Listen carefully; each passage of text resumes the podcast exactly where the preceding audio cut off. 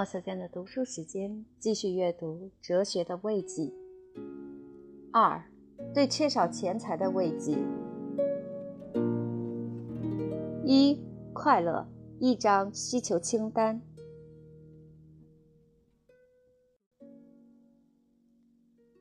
一，一幢乔治王朝时期风格的新古典式住宅，位于伦敦市中心肯辛顿。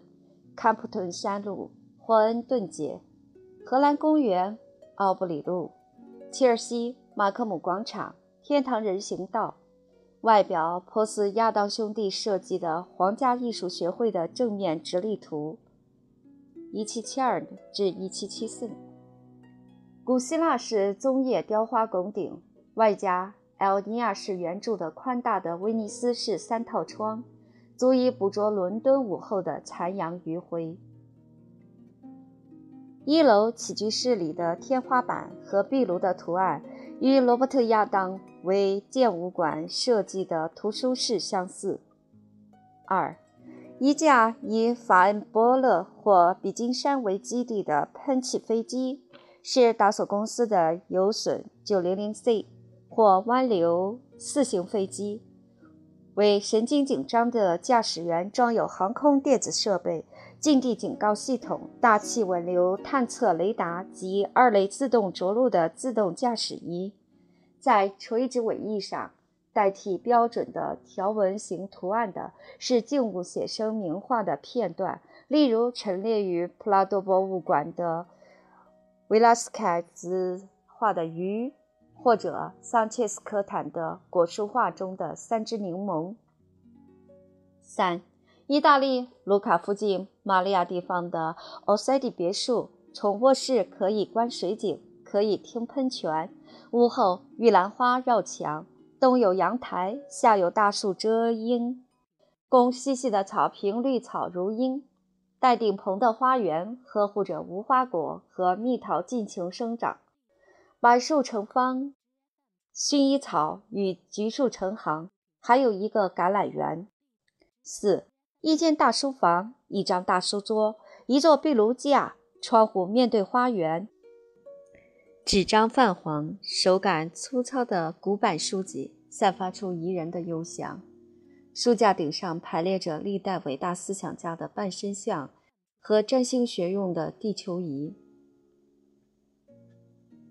俨然如为荷兰威廉三世国王住宅设计的书房。五，与林肯郡贝尔顿馆的餐厅相似的大餐厅，一张十二个座位的橡木餐桌，常客皆知友，谈笑多雅谑，相互关爱有加，有周到的厨师，无微不至的仆役，麻烦事儿都有人操心。厨师有几样拿手菜：下南瓜烙饼、白蘑菇面条、鱼汤、意大利肉汁烩饭、鹌鹑、海方，还有烧鸡。一间小起居室供饭后休息，用茶和巧克力。六，一张卧床正好嵌入壁龛，犹如巴黎的让弗拉索瓦·布隆代尔设计的那样。每天一换的床单将其挺过，使脸颊生凉。床极大，脚趾顶不到头，工人在上面纵情翻滚。两间小耳房，一间放饮水和饼干，一间放电视。七，一间宽敞无比的浴室，镶贝壳图案的蓝色大理石澡盆安放在室中央隆起的平台上。用脚跟儿就可开关的水龙头放出宽广而柔和的水，从澡盆可望见天光。石灰岩地板加热供暖。庞贝城里伊西斯神庙壁画的复制品悬于四壁。八，充足的钱财，靠利息的利息就能生活。九，度周末则可在法国城市之岛租一套顶层豪华套间。室内配备着法国最辉煌，也是最孱弱的路易十六时期的家具。格雷温尼式是半月形五斗柜。少年爱是壁架，范特克鲁斯拉克鲁瓦式的床头柜。早晨赖在床上读《巴黎一览》杂志，嚼着盛在塞夫瓷盘中的巧克力面包，同乔瓦尼·贝利尼的圣母像的复制品闲聊生命的意义，间或开开玩笑。那幅画的原作陈列在威尼斯学院的画廊。画像上忧伤的表情掩盖不住一种冷面幽默和自然流露的天性，完全可以想象他穿着 a n i s B 或 Max 马拉名牌时装，在巴黎马来区附近散步。二，有一位哲学家在那通常厌恶享乐、以艰苦自律的同行中是个异类，他似乎理解这种对享乐的向往。并愿对享乐有所帮助。他写道：“如果我把口腹之乐、性爱之欢、悦耳之欲，见窈窕倩影而柔情荡漾，一概摒弃，那我将无法设想善为何物。”伊壁鸠鲁于公元前三四一年生于靠近小亚细亚西岸、四季常青的萨摩斯岛。他很早就为哲学所吸引。十四岁长途跋涉去听柏拉图学派的帕菲勒和原子论哲学家诺西芬的讲课，但是他对他们讲的很多都不同意。于是，在不到三十岁时，决心把他的思想整理成自己的人生哲学。据说他写了三百部书，题材无所不包，论情爱，论音乐，论公平交易，论人生，共四卷。以及《论自然》共三十七卷，不过几个世纪以来，由于一连串的灾难，几乎全部散失。结果，他的哲学思想只能根据幸存的断片残志，加上后来的伊壁鸠鲁信徒的证言，重新建立起来。他的哲学最显著的与众不同之处，就是强调感官的快乐。快乐是幸福生活的起点和目标。伊壁鸠鲁如是说，他只是肯定了许多人早已有的，而鲜为哲学所接受的想法。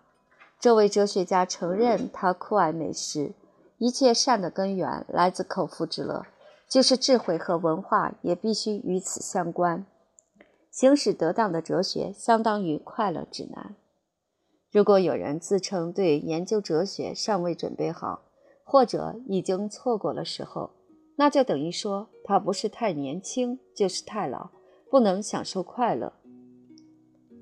很少有哲学家这样坦率地承认自己爱好享乐的生活方式，许多人为此感到震惊。特别是当他们听说伊壁鸠鲁吸引了一些富人的支持，起初是在达达尼尔海峡的兰普萨克斯，后来是在雅典，并且用他们的钱建立了一所哲学学校来推进快乐。这所学校男女都招收，鼓励他们在一起生活和学习享乐。外人一想到学校里面的所作所为，既让好奇心撩得心头痒痒，又在道德上予以谴责。经常有心怀不满的伊壁鸠鲁信徒透露出那些在讲课间隙中的活动。伊比鸠鲁的助手梅特多鲁斯的兄弟。迪莫克拉特散布传言称，伊比鸠鲁一天要呕吐两次，因为他吃的太多了。斯多葛派的迪奥提马做了一件刻薄的事，他发表了五十封淫荡的信件，应说是伊比鸠鲁酒醉之后秀欲狂乱时写的。尽管有这些抨击，伊比鸠鲁的学说仍然从者甚众。这一学说在地中海地区广为传播，叙利亚、犹地亚、埃及、意大利和高卢都成立了快乐学派。它的影响持续五百年，只是在西罗马帝国衰落过程中，才逐渐为残暴的野蛮人和基督教徒的敌视所消灭。不过，在此之后，伊壁鸠鲁的名字以形容词的形式进入了多种语言。表述他的爱好，《牛津英语词典》伊比鸠鲁的致力于追求享乐，引申为奢侈、肉欲、饕餮。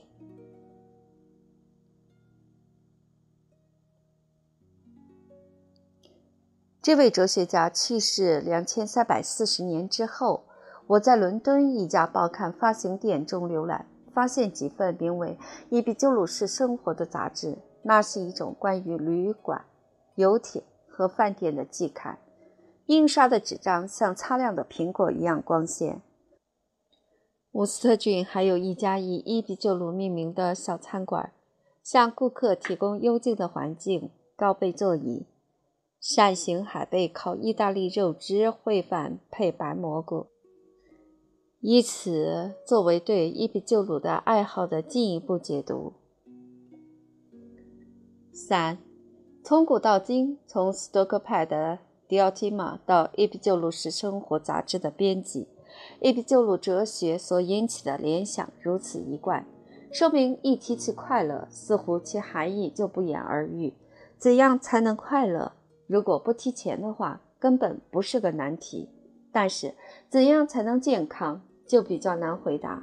例如，我们有时为无名头痛所苦，或者晚饭之后剧烈腹痛，我们知道是有问题，但是难以找到解决办法。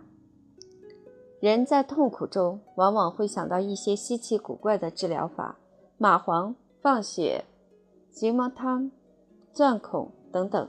太阳穴跳得疼痛难忍，好像整个头盖骨都在不断收紧的紧箍中，脑袋随时要爆裂。此时直觉最需要的是在头骨中放进一些空气来。患者要求他的朋友把他的头放在桌上，在脑袋的一侧钻一个小孔。几个小时之后，他死于脑溢血。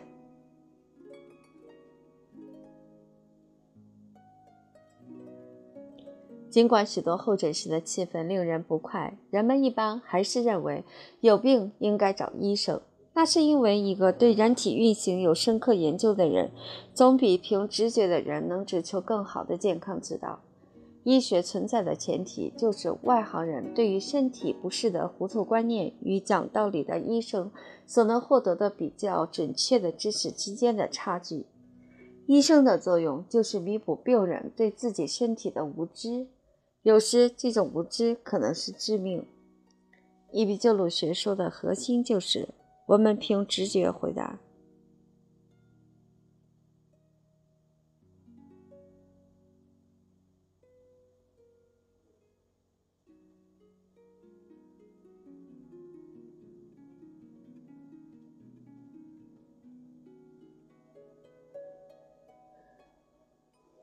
怎样才能快乐？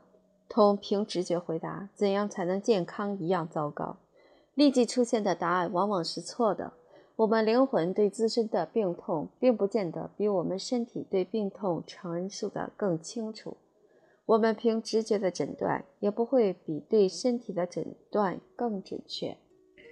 钻洞疗法象征着我们理解自身有多困难，这一象征意义既适用于肉体，也适用于精神。有一个人心中感到很不惬意，早晨懒得起床，对家人闷闷不乐，心不在焉。他直觉地归罪于他选择的职业不好，于是不惜付出高的代价谋求改行。这是我最后一次参考《古希腊城镇探秘》一书。他急忙认定从事渔业会更快活，于是买了渔网。并以高价在市场买了一个摊位，但是他的愁闷并不稍减。用伊比鸠鲁派诗人勒克莱修的话说：“我们经常如病人不知病因。我们找医生是因为他们对肉体的疾病比我们知道的多。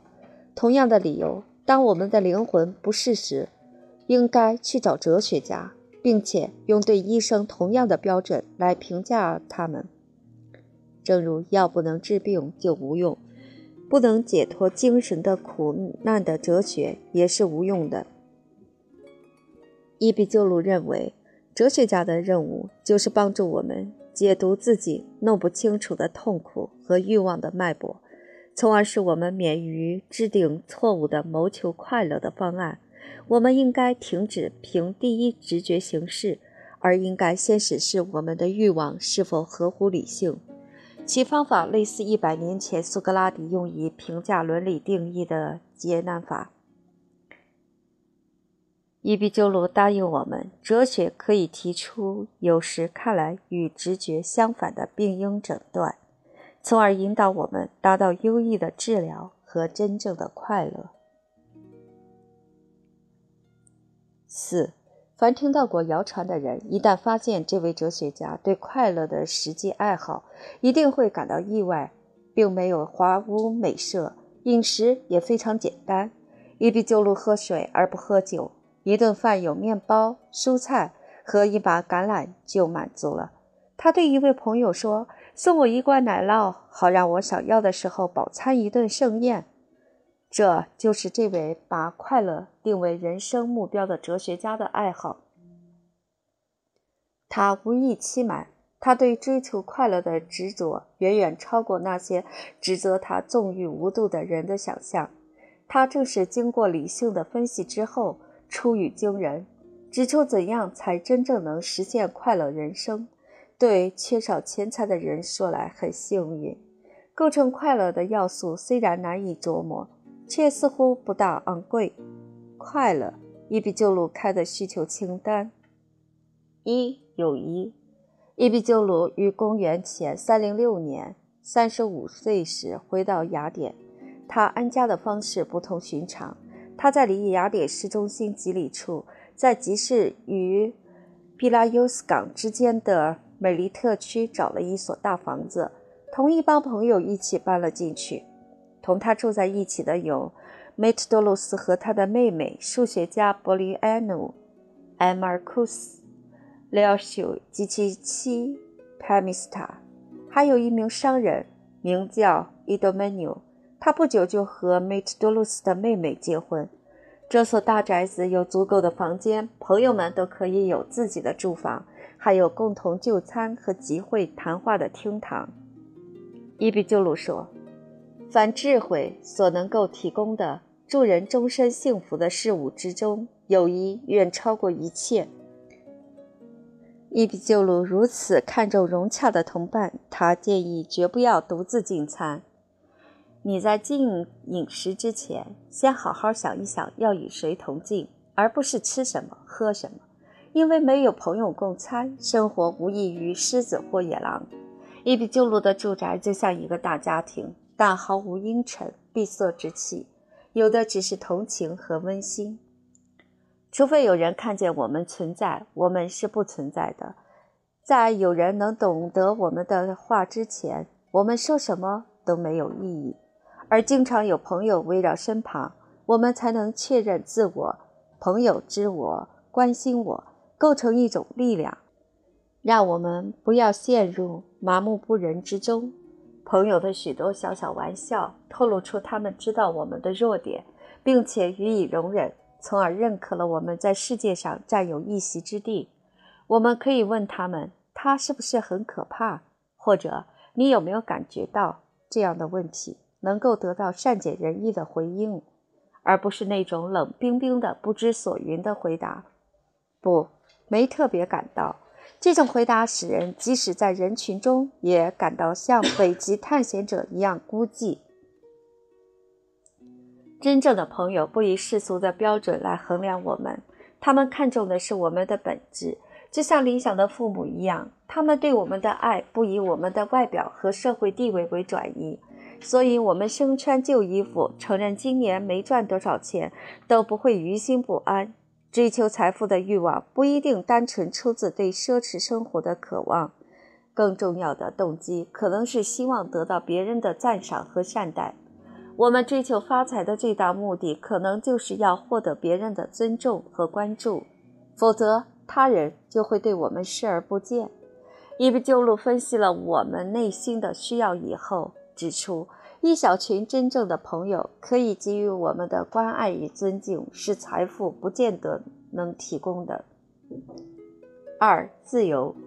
伊比鸠鲁及其同道还做出了第二项激进的创新。为了避免在自己不喜欢的人手下受其喜怒无常的屈辱，他们辞去了雅典商业界的工作。我们必须从日常事务和政治的牢笼中解放出来。开始了一种可称之为公社的生活，以简朴换取独立。他们钱少了，但从此不再需要听从那令人厌恶的上级的指示。于是，他们在住宅旁迪皮龙老城门边买了一座园子，种了一些供厨房用的蔬菜，可能是。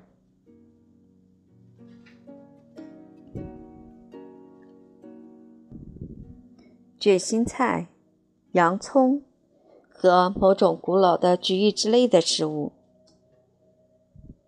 他们的食谱既不奢侈也不丰盛，但是有味道、有营养。正如伊壁鸠鲁向他的朋友门诺修斯所说的：“聪明人挑选食物不求量多，而求可口。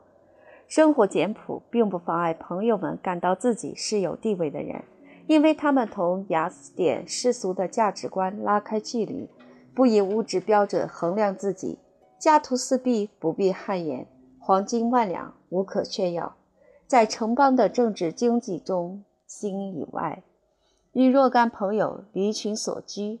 就钱财的角度而言，没有什么需要证明自己的。三思想，很少有比思想更好的医治焦虑的良药了。把我们的焦虑写下来，或者在谈话中说出来，其主要内容就是显露出来了。了解其实质之后，我们即便不能消除那问题本身，也可以退而求其次，消除它的一些特点：迷茫、错位、惊愕。在园中思考受到不少鼓舞，因为伊壁鸠鲁的朋友们逐渐为人所知，其中有好几位作家。据迪欧根尼·拉尔修称，梅特多洛斯一人就写了十二本书，其中有《智慧之路》和关于伊壁鸠鲁健康欠佳问题。可以想见，在那所大宅的厅堂中和菜园里，有着不受干扰的机会，同既有智慧又善解人意的人们研究问题。伊壁鸠鲁特别关切的是，同他的朋友们一道分析他们由金钱、疾病、死亡和鬼神引起的焦虑。伊壁鸠鲁的理论是：如果能合乎理性地思考生命有限的问题，就会意识到人一死，物我两忘，复归于无。要到来时自然到来，为此而预先担忧是庸人自扰。事先对永远不会经历的境界妄自惊扰是没有意义的。对于真正懂得不活着没有什么可怕的人来说，生命中就没有什么可怕的事了。清醒的分析使人心神宁静，这样一壁鸠鲁的朋友们偶然窥见人生的艰难，也可以免受其扰；而在员外缺乏思考的扰攘城市中，这种困扰会长期挥之不去。当然，财富总不至于使人愁苦。但是，伊壁鸠鲁立论的关键在于：如果我们只有钱而没有朋友、自由以及经过剖析的生活，就绝不可能真正快乐；而如果我们有了这些，只缺财富，就绝不会不快乐。为了突出快乐的要素，并指出如果我们因社会不公或经济动荡而不富裕时，可以放弃哪些东西而不可惜。埃比鸠鲁把我们的需求分为三类：人都有欲望，其中有些是自然而必要的，有些是自然但不必要，有些既不自然又不必要。快乐的要素和非要素，自然而必要。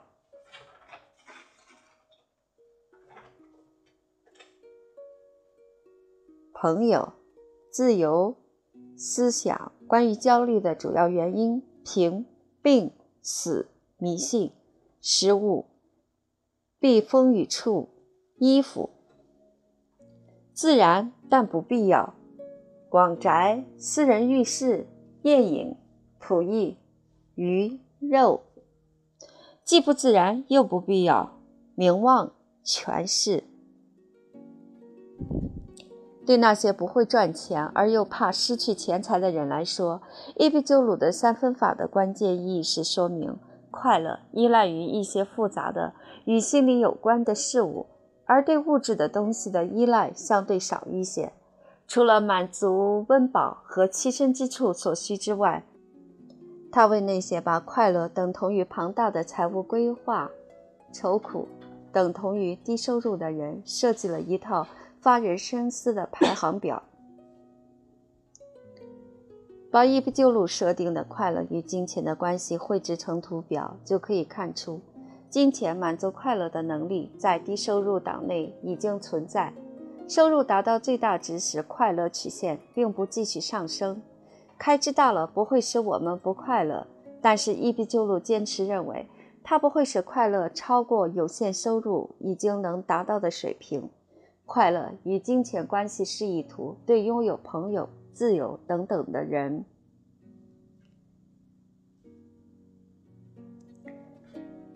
这一份喜是基于一种特定的对快乐的理解。对伊壁鸠鲁说来。只要我们不是处于现行的痛苦之中，我们就是快乐的。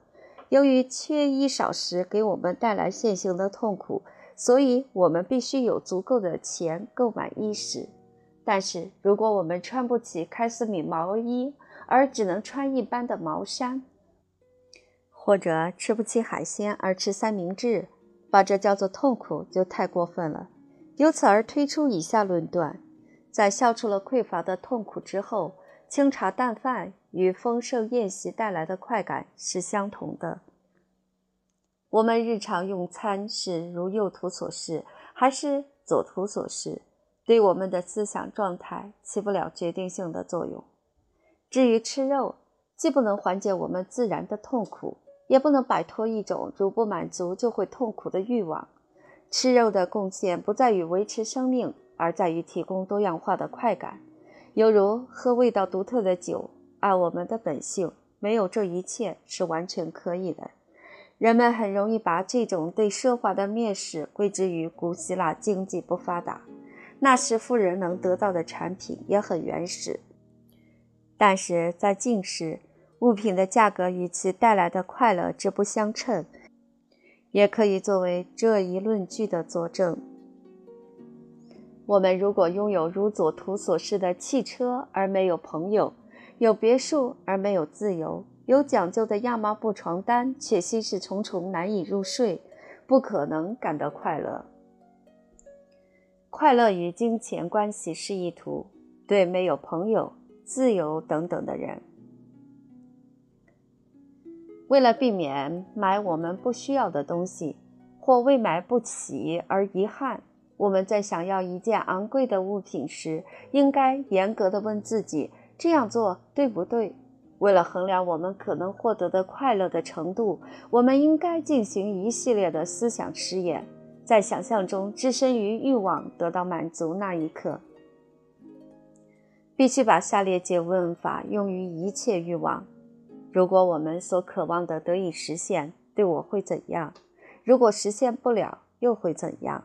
这一方法没有什么实例流传下来，但可以设想，至少有五个步骤，完全可以用说明书或菜谱的语言恰当的表达。一、设定一项追求快乐的计划。为了假期过得快乐，我必须住在一所别墅里。二、设想这一计划可能是错的，寻找设定目标与快乐之间的关联不符的例外情况。有了所想望之物，是否仍会感到不快乐？没有它，是否可以快乐？我花钱买了别墅，是否仍会感到不快乐？我不花这么多钱买别墅，假期是否可以过得快乐？三，如果能找到例外，那么所想望之物就不是构成快乐的必要和充足条件。别墅生活可能沉闷无聊，比如说。可能感到孤寂无伴，在帐篷里很可能过得快乐。假如我是和相知相爱的人在一起。四、为准确表述如何获得快乐，就要把例外考虑在内，从而对最初的计划在分寸上进行调整。在别墅里感到快乐，取决于同相知相爱的人在一起。我不花钱买别墅也能快乐。只要我同相知相爱的人在一起。五，现在看来，真正需要与最初的懵懂的欲望差别很大。快乐的真谛在于拥有相知的伙伴，而不是华丽的别墅。五，既然昂贵的东西不能带给我们特大的欢乐，为什么对我们还有那么强大的吸引力呢？其原因同那个偏头痛患者在头的一侧钻洞一样，对于我们不理解的需要。昂贵的东西看起来好像是适当的解决办法。我们所需要的精神的东西在物质世界中被仿造。我们需要的是重整自己的思想，却为新的货架所引诱。我们买一件开司米毛衣代替朋友的忠告。这种思想混乱也不能全怪我们自己。我们周围那些伊壁鸠鲁称之为无聊的意见，进一步削弱了我们的理解力。这些意见不反映我们自然需要的轻重缓急，一味强调奢华和财富，却很少提到朋友、自由和思想。无聊的意见占上风，绝非偶然，它符合商业界的利益，歪曲我们所需的轻重缓急，以宣扬一种崇尚物质的观念，而贬低那些不能买卖的事物。他们把多余的物品与我们已经遗忘的需求巧妙地联系起来，从而把我们拴住。我们可能买了一辆吉普车，而在伊壁鸠鲁看来，我们追求的是自由；我们可能买了一瓶开胃酒，而在伊壁鸠鲁看来，我们寻找的是朋友；我们可能买了一件精美的浴衣，而在伊壁鸠鲁看来，能使我们得到安宁的是思想。为反击奢华形象的吸引力，伊壁鸠鲁的信徒重视宣传广告。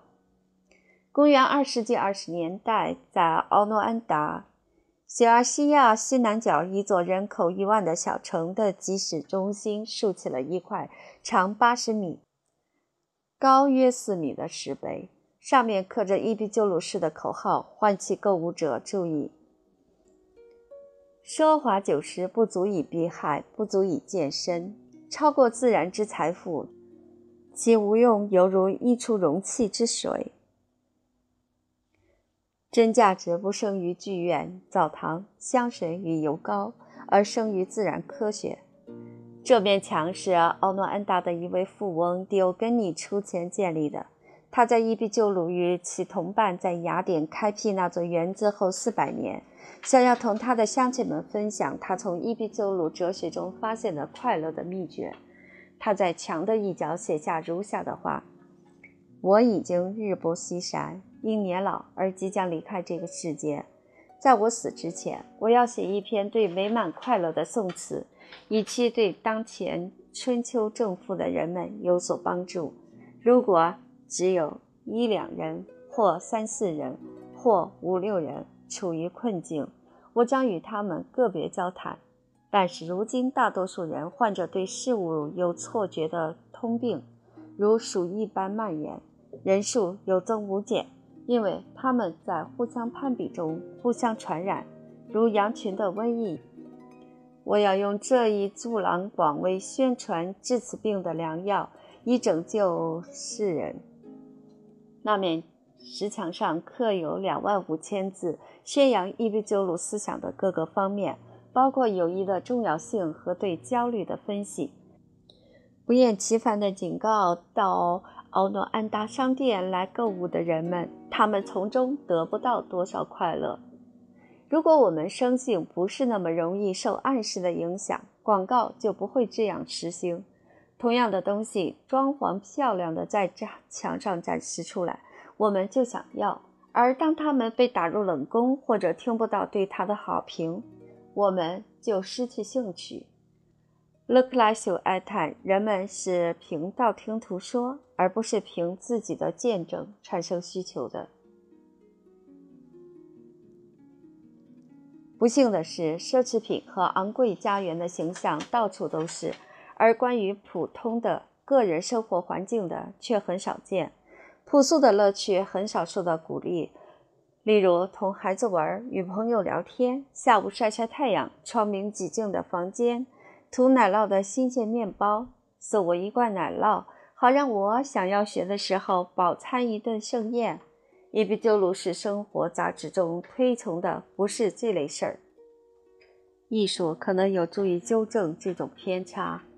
卢克莱修用他的优美的拉丁诗句，使我们感受不需付高价而得到的快感，加强了伊壁鸠鲁以理智维护朴素的理论。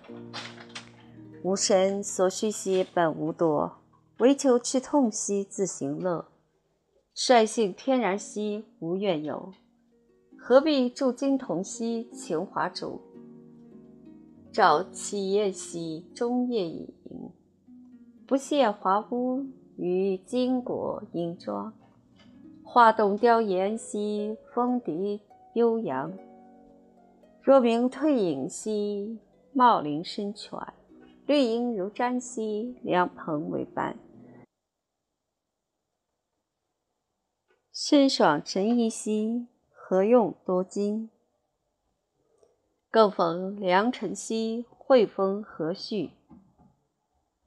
繁花点点兮，芳草萋萋。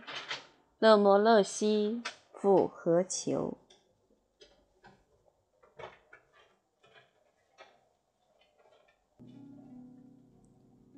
很难衡量卢克莱修的诗对希腊罗马世界的商业活动产生了多少影响，也很难知道。奥诺安达的购物者是否因那块巨大的广告牌而发现了自己真正需要什么，从而停止购买不需要的东西？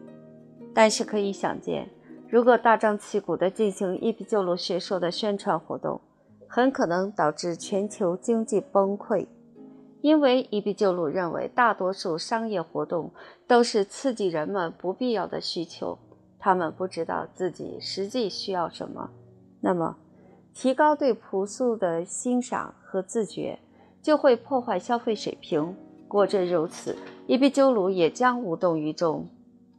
以天然的人生目标来衡量，贫穷就是巨大的财富，而无限财富是巨大的贫穷。这一论断使人们必须在下面两种情况中进行选择：一方面是被刺激出来的不必要的欲望。导致经济强大的社会，另一方面是伊壁鸠鲁式的社会，提供基本的物质需要，但绝不会使生活水平超过维持生存的起码状态。在伊壁鸠鲁的世界里，不会有辉煌的纪念碑，不会有技术进步，也极少与远方进行交易的动力。一个需求有限的社会，也将是资源稀缺的社会。但是，如果相信这位哲学家，这样的社会不会不快乐。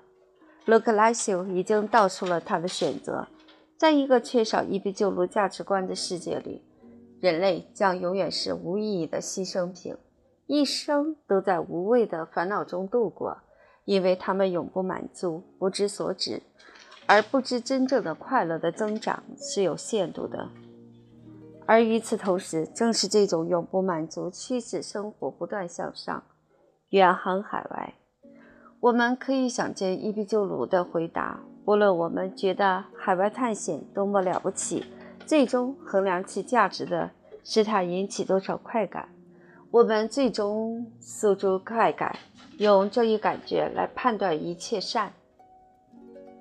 由于社会财富的增加并不足以保证快乐随之增进，伊壁鸠鲁就会说：“最昂贵物品所迎合的需求，并不能作为我快乐的基础。”五、快乐，一张需求清单：一、茅屋一间；二。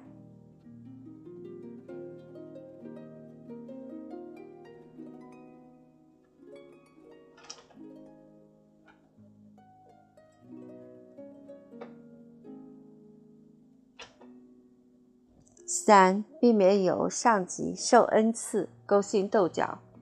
四、思想。五、贝利尼的圣母像，那幅画的原作陈列在威尼斯学院的画廊的钻石肉身。忧伤的表情掩盖不住冷面幽默和自然流露的天性。